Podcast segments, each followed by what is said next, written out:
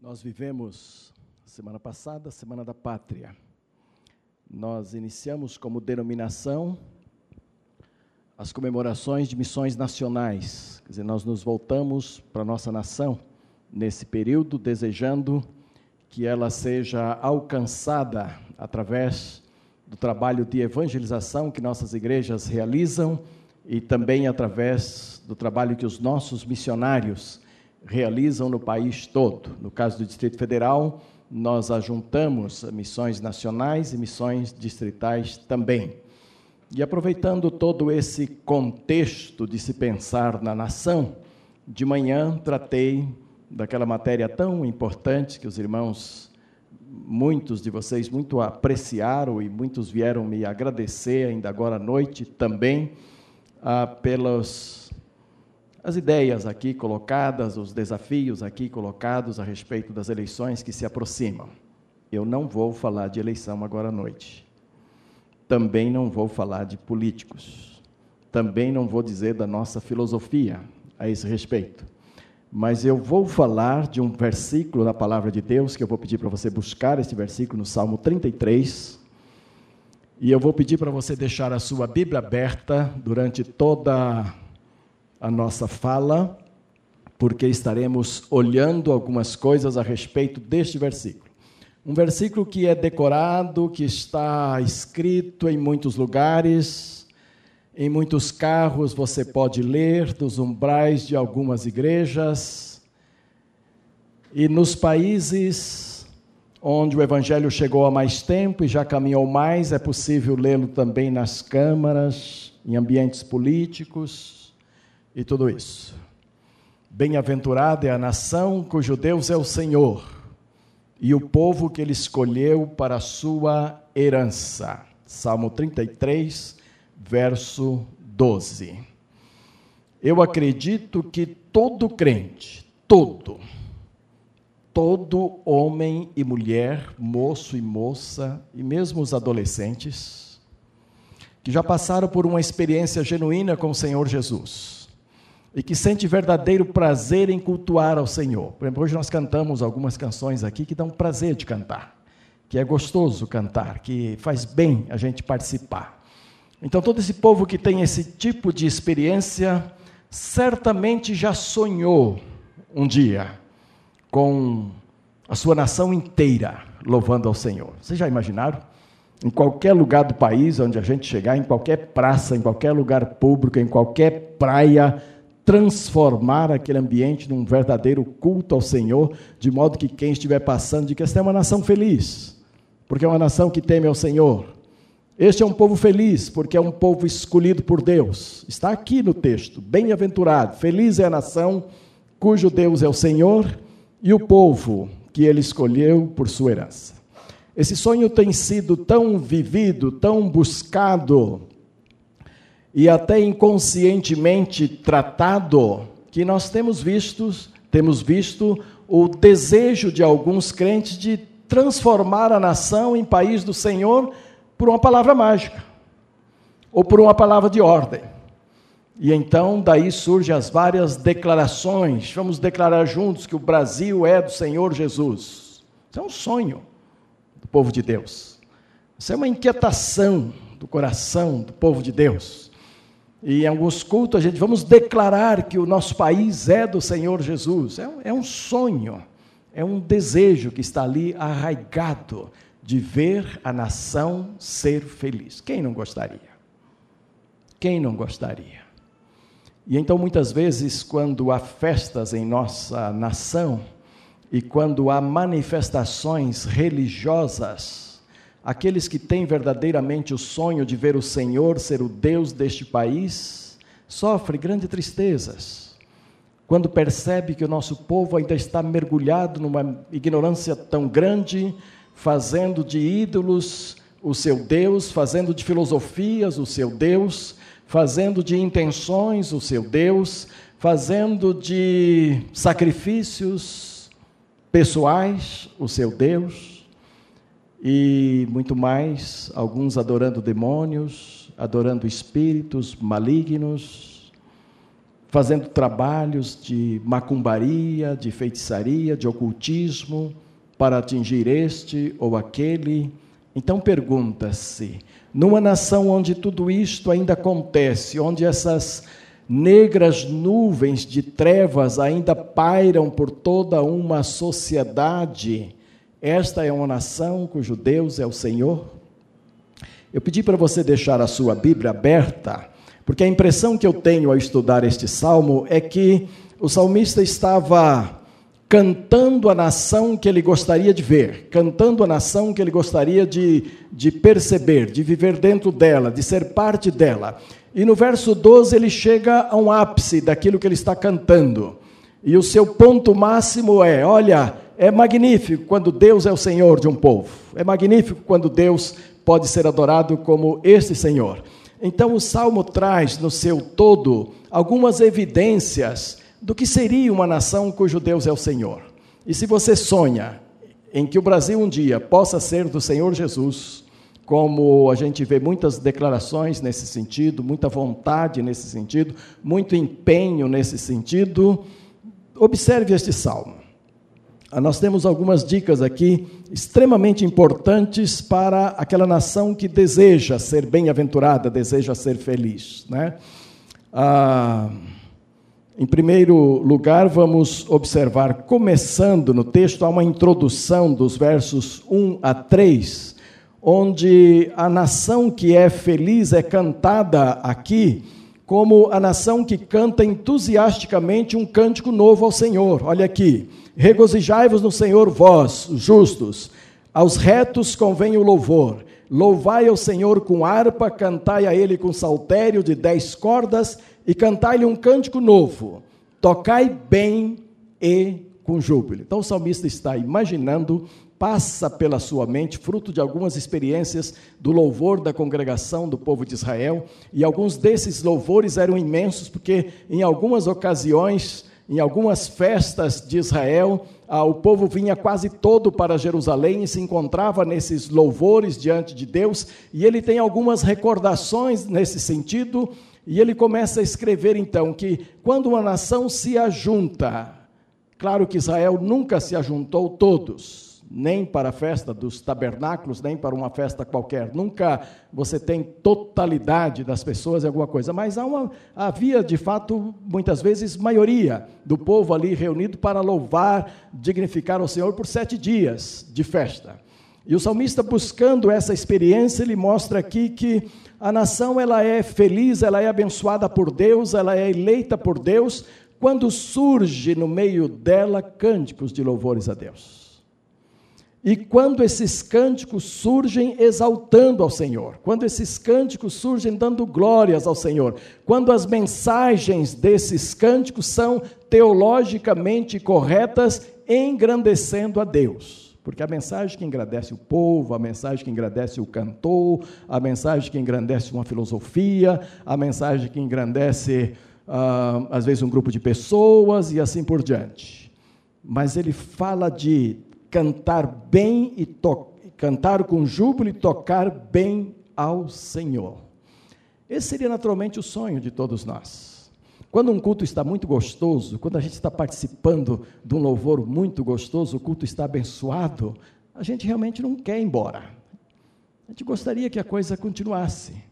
E eu vibro com a nossa igreja muitas vezes, quando eu saio daqui muito tarde, termino o culto, eu vou para o gabinete ainda atender pessoas e tal, e eu estou pensando que eu sou o último a sair, e eu chego e encontro um grupo aí conversando, trocando experiências, às vezes falando, não sei se bem ou mal do culto, mas falando do culto, né? de alguma forma, quer dizer, é fantástico que, que o nosso povo goste de estar na casa do Senhor. É fantástico que aquelas festas duravam sete dias de exaltação ao Senhor e que causasse no observador comum esta impressão de que um povo que Deus escolhe é um povo que lhe presta cânticos.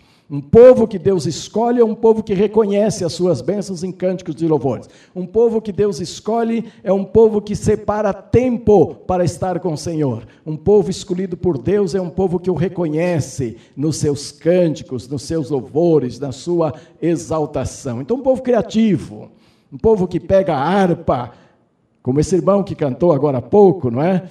E, e, produz música de louvor ao Senhor, produz música de encanto ao nosso coração. Veja que ele fala aqui ah, de harpas e de saltérios.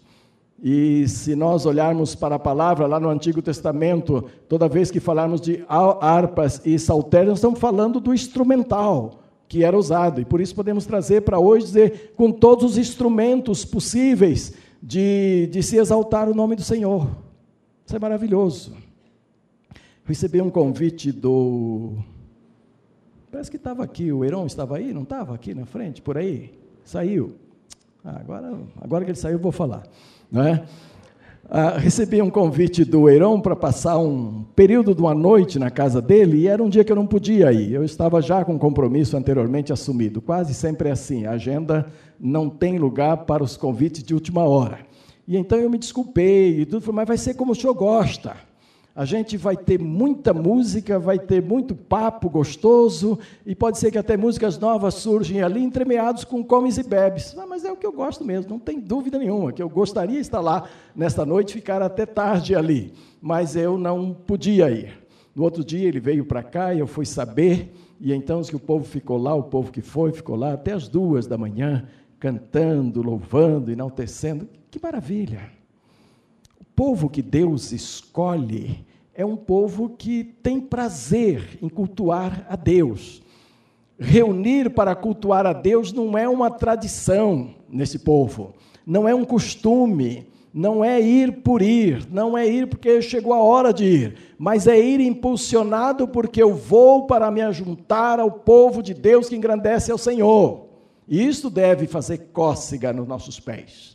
Isto deve nos é, tocar para chegar a tempo no culto. Isto deve nos preparar para louvar e bendizer ao Senhor de forma correta no santuário do Senhor. Esta era a nação.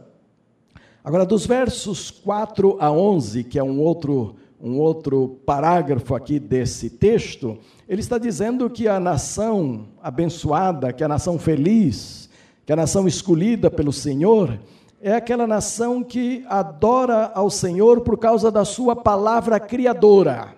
A palavra de Deus que cria. Note isso aqui, versos 4 em diante. Pois a palavra do Senhor é reta e verdadeira, todas as suas obras são, são fiéis. O Senhor ama a retidão e a justiça, a terra está cheia do seu constante amor. Pela palavra do Senhor foram feitos os céus e todo o exército deles pelo sopro da sua boca. Ele ajunta as águas do mar como um montão, põe os abismos em depósitos, tudo falando de como Deus fez as coisas pela sua palavra. Tema toda a terra ao Senhor, temo-nos todos os moradores do mundo, pois ele falou e tudo se fez, mandou e logo tudo apareceu. O Senhor desfaz o conselho das nações, quebranta os intentos dos povos, mas o conselho do Senhor permanece para sempre, e os intentos do seu coração de geração em geração. Logo, uh, o entendimento do salmista neste salmo aqui é que a nação bem-aventurada, a nação que teme ao Senhor, a nação escolhida pelo Senhor, é aquela nação que crê na palavra do Senhor.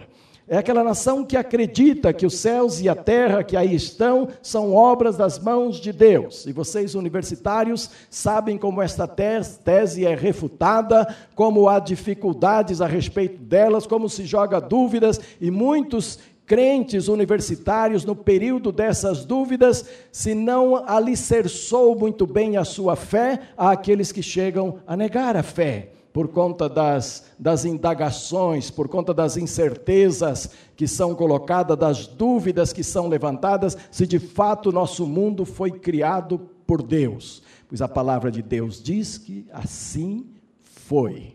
E a ciência não provou o contrário ainda ela discute, ela levanta teses, ela levanta questões, mas ela ainda não provou o contrário e não vai provar nunca.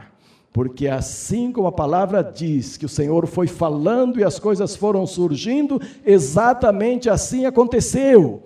Há um Criador supremo, Há uma inteligência superior que nós chamamos de Deus, que é pessoa, que você pode se relacionar com Ele, você pode adorá-lo, você pode tê-lo no seu coração, você pode clamar por Ele, você pode chorar nos seus ombros, você pode, ah, enfim, jogar sobre Ele todas as suas amarguras, todas as suas inquietações, todos os seus sonhos, todos os seus desejos. Ele é um Deus que vai compreender tudo isso e ele fez todas as coisas e você também.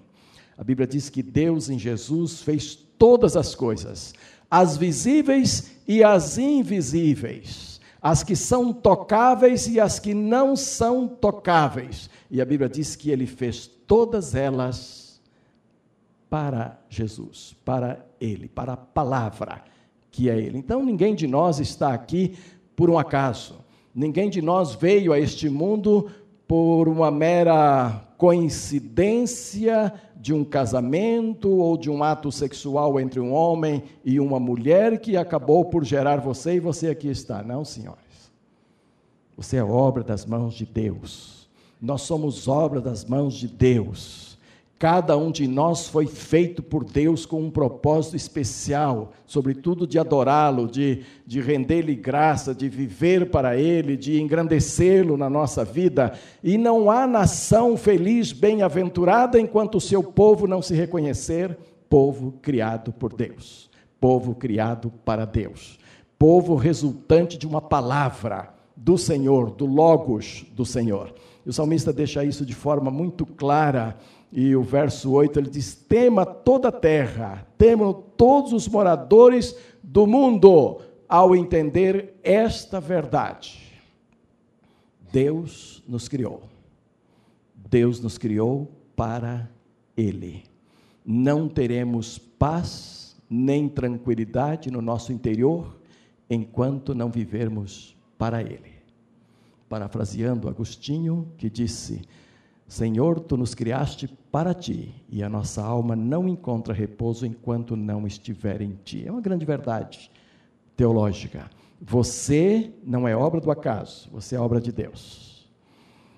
E se você quiser viver numa nação feliz, a começar por você, então reconheça isto: que Deus lhe fez, e que Deus te fez para Ele, e que o seu louvor, a sua adoração, o seu cântico de gratidão a Deus, Todas essas atitudes chamadas religiosas são extremamente importantes para Deus estabelecer na terra a sua paz. Os homens lutam pela paz com todas as forças que possuem.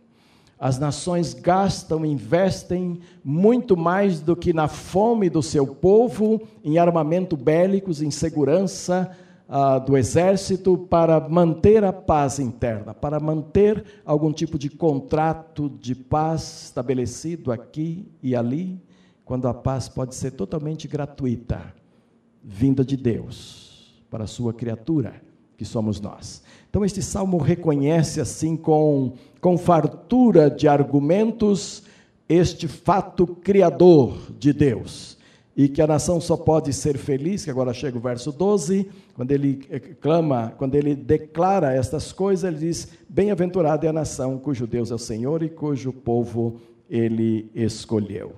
Mas ainda, a versos 12 a 19, depois de bem-aventurada é a nação, 13 a 19, nós temos que a nação que é abençoada por Deus é aquela que vive e age num louvor consciente do, do, do, do, do onisciente olhar de Deus sobre todos os povos. Vou trocar isso em miúdos.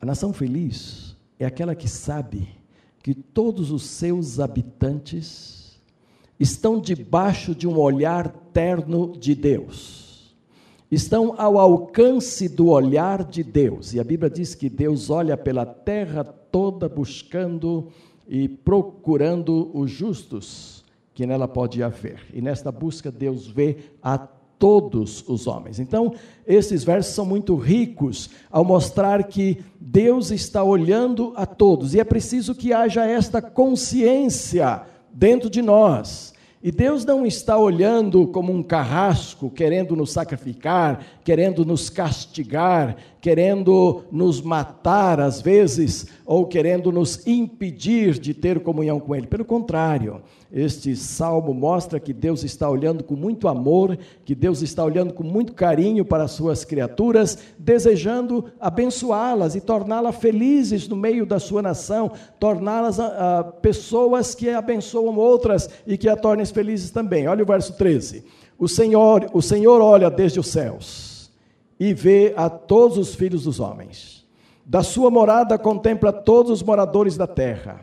Ele que forma o coração de todos eles, que contempla todas as suas obras, não há rei que se salve com a grandeza de um exército, não há valente que se livre pela sua muita força.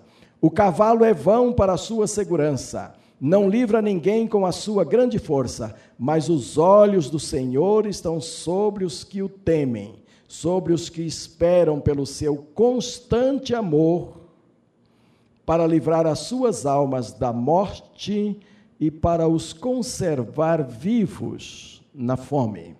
O salmista está trazendo experiências do povo de Israel vividas com Deus, e nestas experiências o povo foi visto por Deus em momentos de grandes farturas e em momentos de grandes necessidades também, quando a fome ah, foi preciso ser suprida de modo ah, miraculoso, de modo milagroso por Deus, e ele está dizendo que os olhos do Senhor estão sobre todos.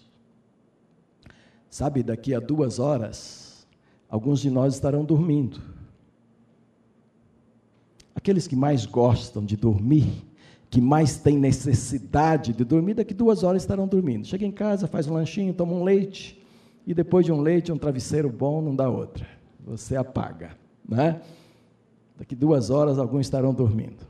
Outros vão conversar um pouco mais, eles vão ficar aqui até onze e meia, conversando aqui na cantina e tal, mas lá para meia-noite, meia-noite e meia estarão dormindo. Outros talvez lá para as duas da manhã. Ah, tá vendo? Eu sei, eu sei que tem. Agora, mais do que isso já pode ser transgressão, viu, minha irmã? Depois das duas da manhã já pode ser transgressão ou um estado emocional carente de algum tratamento, pra, porque a gente precisa dormir, não é? A gente precisa dormir, a gente precisa, precisa viver amanhã, precisa trabalhar amanhã.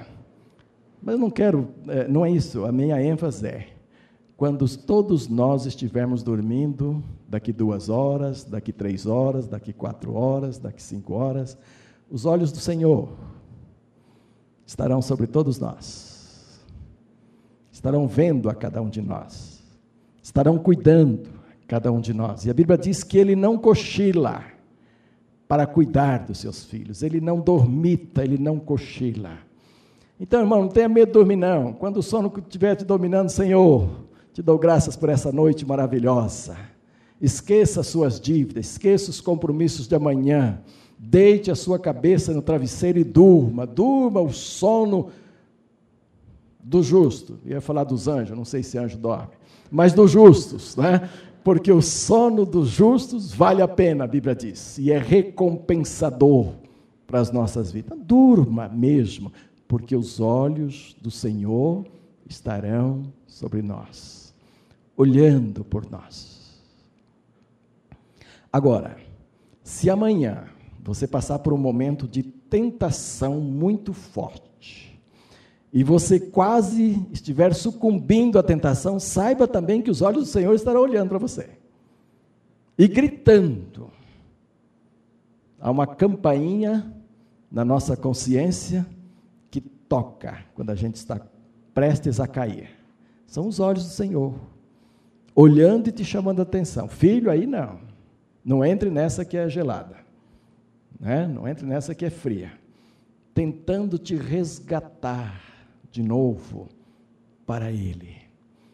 Pedro saiu com os discípulos, foi pescar, sumiu mar adentro, e parece que já estava longe dos olhos do Senhor, mas os olhos do Senhor estavam lá. E Jesus aparece de madrugada e diz: Vem cá, vocês estão com fome, vem comer, tem peixe aqui, tem pão. Nada melhor do que peixe e pão. É uma refeição do Senhor Jesus. Abençoadíssima, né? Come. E depois diz: Pedro, tu me amas? e por três vezes. E me ama mais do que estes? Sim, Senhor, tu sabes. Então, olha, pescar só como lazer, viu? Cuide do meu rebanho. Ainda bem que deixou uma brechinha para o lazer, né? Não está escrito lá, mas está subentendido, claro. Entendeu? Que pescaria não era mais a sua profissão que antes tinha sido, mas que agora ele ia cuidar do rebanho. Sabe por quê? Porque os olhos do Senhor estavam olhando aquele embrião de igreja lá no mar lá se distanciando do Senhor. Ninguém escapa aos olhos do Senhor. E não precisamos temer. Toda vez que o Senhor, com seus olhos, for buscar alguém, alguém que está prestes a cair, alguém que está se distanciando, não tema, porque o Senhor só está querendo te abençoar com esta busca, às vezes até com uma exortação em cima de você mas o que ele está querendo mesmo é despejar o seu amor sobre a sua vida. Mas esta é a nação, este é o povo feliz. É o povo que estão sob os olhares do Senhor. É o povo que, estando dormindo, o Senhor está ali cuidando, estando trabalhando, o Senhor está ali, viajando, o Senhor está ali, brincando, o Senhor, no lazer, o Senhor está ali. Esses olhos que não saem de cima de nós, graças a Deus por esses olhos benditos que não nos deixam, que nos acompanham em todos os instantes, em todos os lugares. E assim que o salmista viu uma nação feliz, uma nação abençoada por Deus. Quero concluir os últimos versículos dizendo que a nação que é abençoada pelo Senhor, é feliz, é aquela que louva continuamente ao Senhor pela sua proteção e pelo seu amor. Versos 20 a 22. A nossa alma espera no Senhor, Ele é o nosso auxílio e o nosso escudo. Nele se alegra o nosso coração, pois confiamos no seu santo nome. Seja o teu constante amor, ó Senhor, sobre nós, assim como em ti esperamos.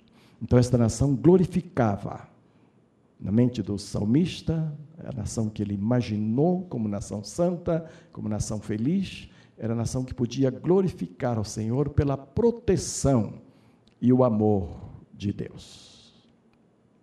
Vocês sabem o que é que os nossos filhos mais precisam na sua vida? Eles precisam de muitas coisas.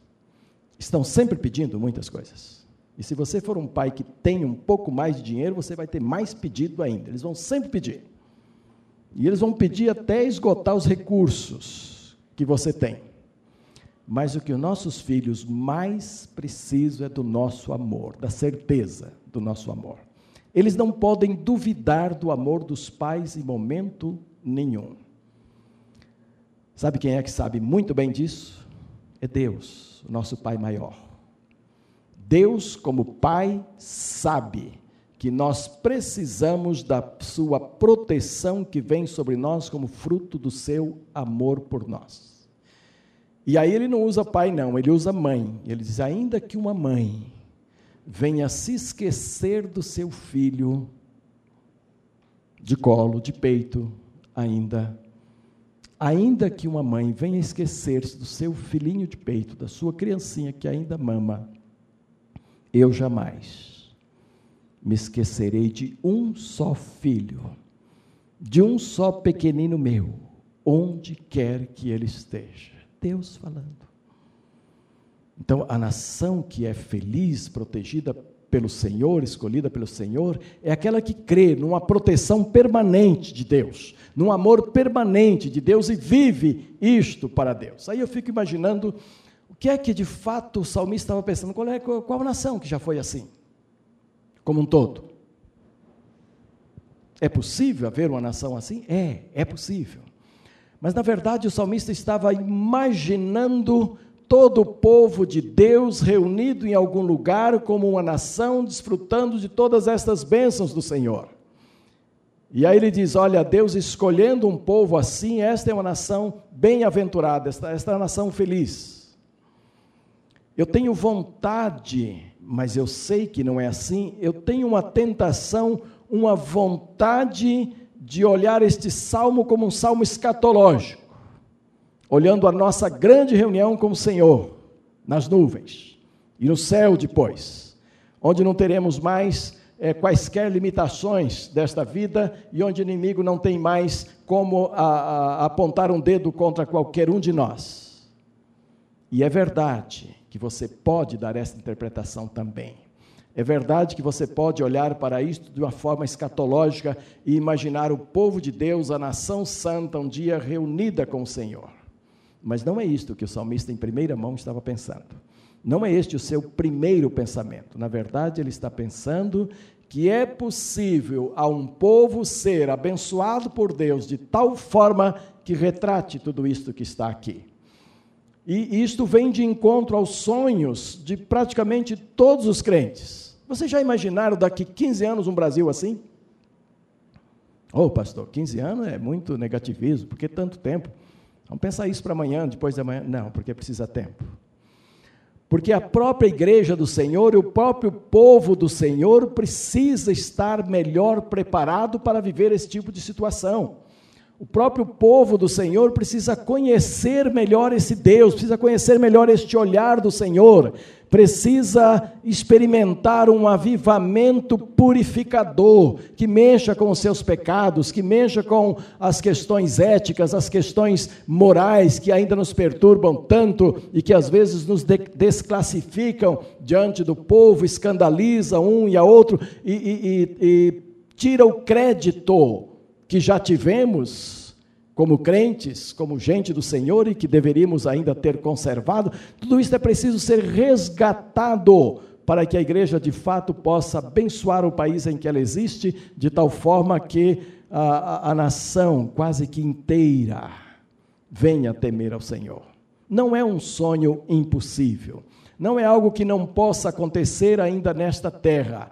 É possível, mas não sem sacrifício, não sem luta, não sem a renúncia do nosso próprio eu, renúncia da nossa própria vontade, submissão plena ao Senhor. Pode ser que Deus tenha um propósito desse para o nosso Brasil e daqui a alguns anos lá na frente, se não a minha geração, mas a geração mais jovem aqui, ou outra geração ainda futura, possa ver um Brasil assim. Vocês já pensaram? Bem-aventurado é o Brasil, porque o Senhor é o Deus dele, porque o Senhor o escolheu. Mas se este é o sonho seu, se este é um sonho nosso, se a igreja de hoje sonha com isto, ela precisa cumprir o seu papel de, de evangelizadora desta geração que aqui está, de abençoadora desta geração que aqui está. Ela precisa cumprir o seu papel de temor a Deus em todas as circunstâncias e honrá-lo como ele é. Então é preciso levar o nome de Deus a sério. É preciso tratar Deus mais a sério. É preciso não brincar de ser cristão, não brincar de ser crente, mas levar isto muito a sério, porque o Senhor pode fazer. Mas eu tenho ainda um outro raciocínio. Independentemente de uma nação como nação, Brasil, Estados Unidos, Japão, países da Europa, qualquer outro, independentemente de uma nação como nação se tornar assim, a nação feliz, a nação abençoada pelo Senhor, eu posso afirmar com todas as letras da palavra do Senhor que nós fazemos parte de uma nação eleita por Deus, de um povo eleito pelo Senhor, de um povo que faz parte dos projetos de Deus desde Abraão. Bom, desde a fundação do mundo, mas de forma mais específica, mais biblicamente clara, desde Abraão, quando Deus chamou Abraão e disse: Em ti serão benditas todas as famílias da terra. E aqueles que se achegam a Deus, o Deus de Abraão, da forma como Abraão se chegou, e experimentando o amor de Abraão através do arrependimento ah, em Jesus Cristo, esta família da fé de Abraão, somos nós que aqui estamos hoje. Naturalmente, agora não mais em Abraão, mas em Cristo Jesus, mas vivendo a mesma fé que ele viveu o proto-evangelho, nós vivemos o evangelho que está aqui. Então, nós, a, a, a igreja é nação escolhida por Deus. A igreja é sacerdócio escolhido por Deus. A igreja é povo de Deus. Ela não é uma nação como um país geograficamente aqui colocado, mas ela é um povo de Deus. E às vezes, meus irmãos, a gente não vê essas características deste salmo nem dentro da igreja do Senhor. Como é que podemos ver na nação? Se não vemos nem dentro da igreja do Senhor, como é que vamos ver no Brasil? Então, antes de pensar num Brasil temente a Deus, abençoado pelo Senhor, num Brasil que retrata este verso 12 aqui, bem-aventurada é a nação cujo Deus é o Senhor, é preciso vermos uma igreja cujo Deus é o Senhor. Uma igreja que honre a escolha de Deus sobre ela. Uma igreja que não que não manche as características fundamentais deste Deus que nos escolheu. E essa é nossa responsabilidade. Uma igreja grata pelo olhar restaurador de Deus. Uma igreja que louva continuamente o Senhor, quaisquer que sejam as circunstâncias que estivermos vivendo. Então, meu amado, há dois desafios para a nossa vida hoje. A primeira é, como parte da igreja do Senhor, o que é que eu estou fazendo para abençoar este povo chamado igreja? O que é que eu estou fazendo para ser bênção neste povo chamado igreja? O que é que eu tenho contribuído para que este povo chamado igreja seja um povo temente a Deus? Qual a minha parte nisto? Como eu tenho feito isto? E eu sei que Deus tem uma tarefa muito especial para você nisso, para abençoar o povo do Senhor e sermos nação santa povo escolhido, nação que honra ao nosso Deus. E eu queria que você orasse sobre isto, muito, não somente agora no culto, não somente hoje, como estamos pensando no nosso Brasil, na nossa nação. Mas também uma segunda parte, nós estamos inseridos numa nação que precisa de Deus. O Brasil precisa do Senhor Jesus. O Brasil está perecendo cada vez mais. O Brasil está se afundando cada vez mais em pecados, que se o povo de Deus não clamar, não ajudar, não se colocar na brecha, pode sobrar para nós mais tarde consequências. Porque os pecados trazem consequências. E pecados nacionais trazem consequências nacionais. Então nós estamos de alguma forma envolvidos na situação que estamos vivendo hoje. Então, não somente como igreja, mas como brasileiros, como homens e mulheres filhos desta pátria, nós temos uma responsabilidade com ela, para que o Brasil venha a conhecer melhor a Jesus Cristo, para que mais pessoas conheçam a Jesus, para que os nossos políticos tenham a direção do Senhor, é a oração da igreja, é a responsabilidade nossa. E eu queria neste momento orar com todos nós, hoje à noite aqui, orar pela nossa pátria, orar pela nossa igreja, orar pela igreja do Senhor e ainda um outro pensamento para fechar tudo isto aqui, um pouco deslocado parece, mas que tem a ver também, é que a felicidade, porque uh, bem-aventurada nação significa feliz. A felicidade, tanto para o ser individual quanto para uma comunidade ou uma nação, não se encontra nas coisas externas que possua ou que venha a conquistar. Ela está em Deus a felicidade não se encontra nas coisas externas que você ou a sua comunidade ou a sua nação venha conquistar. A felicidade está em Deus, que quer viver dentro de cada um de nós. Em Deus que deseja viver em nós, em Deus que bate no nosso coração dizendo: Eu estou à porta e bato, se você abrir, eu vou entrar e vou te abençoar, e você vai ser feliz. Então, cuidado com a busca de felicidade nas coisas externas, nas coisas que estão aí. Elas não podem tornar ninguém feliz, por mais agradáveis que sejam. Ou você é feliz em Deus, ou continuará infeliz, mesmo que tenha o mundo todo nas suas mãos. Não há felicidade fora de Deus. Então, todos aqueles que conhecem de fato a Deus, tem o dever de viver esta felicidade, porque somos escolhidos por Deus para isto. Baixe a sua cabeça então, vamos orar neste momento com esses dois desafios na nossa mente. Pai querido, aqui estamos, um grupo de filhos que o Senhor tem escolhido, filhos e filhas amados, filhos e filhas que se reúnem para te louvar, que gostam, ó Deus, de apresentar cânticos ao teu nome, como este salmo coloca, que se esforça para cantar bem, para tocar bem, para apresentar um louvor digno diante do Senhor, mas que muitas vezes o nosso coração se distancia, ó Deus, da pureza deste louvor, e muitas vezes maculamos aquilo que cantamos, até por não atendermos ao que cantamos ou por não observarmos ao que cantamos. Então eu quero te pedir, ó Deus, que tu levantes entre nós uma geração de adoradores que de fato possa tocar bem e cantar com júbilo, e cantar de fato glorificando o teu nome, ó Deus, como um povo feliz, um povo escolhido pelo Senhor. Aqui está também, ó Deus, um grupo que crê que fomos feitos pela tua palavra, pela tua palavra de ordem, pelo Logos eterno que está em ti.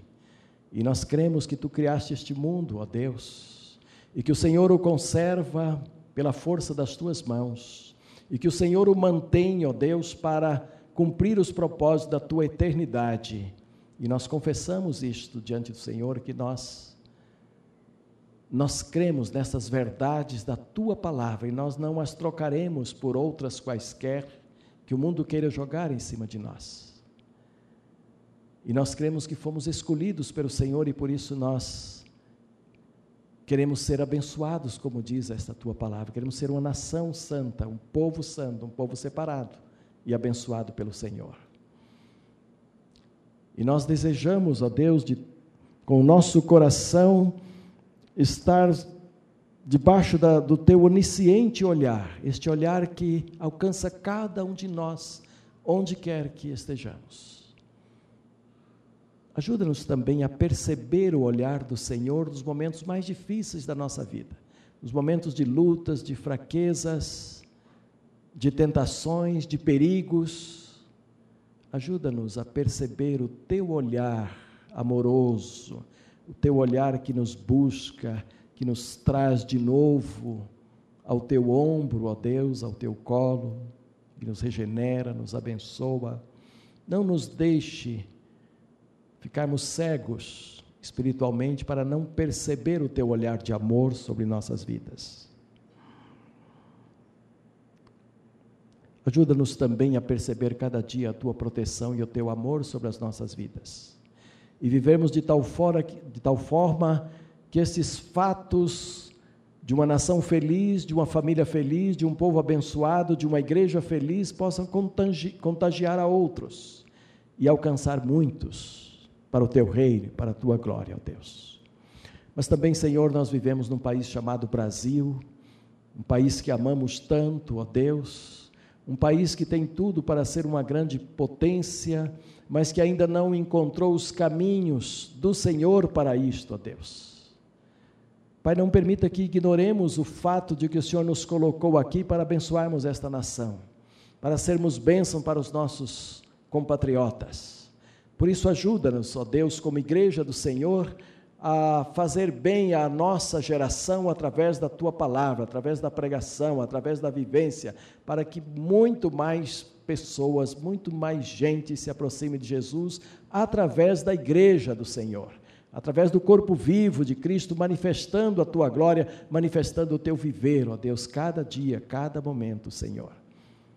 Santifica a tua igreja, dá-nos aquele avivamento transformador, purificador de nossas vidas, um avivamento na palavra, que confirme, ó Deus, a palavra do Senhor, para que vejamos um povo feliz, transformando a sua nação numa nação feliz e abençoada por Ti também, ó Deus.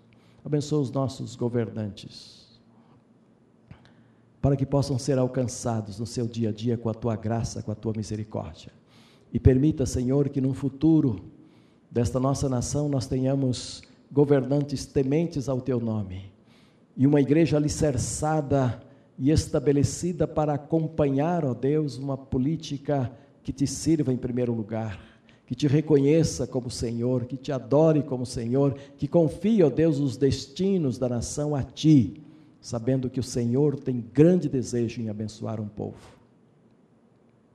Abençoa-nos nisto, Pai, para a honra e glória do teu santo nome. Nós queremos ser esta nação feliz, esta nação abençoada por ti, como igreja e também abençoando o nosso país. E agora, Senhor, quando daqui a pouco estaremos deixando o teu santuário, nós queremos fazê-lo na bênção do teu amor, ó Deus. Queremos fazê-lo sob a proteção do teu Santo Espírito e queremos fazê-lo na graça do teu Espírito Santo.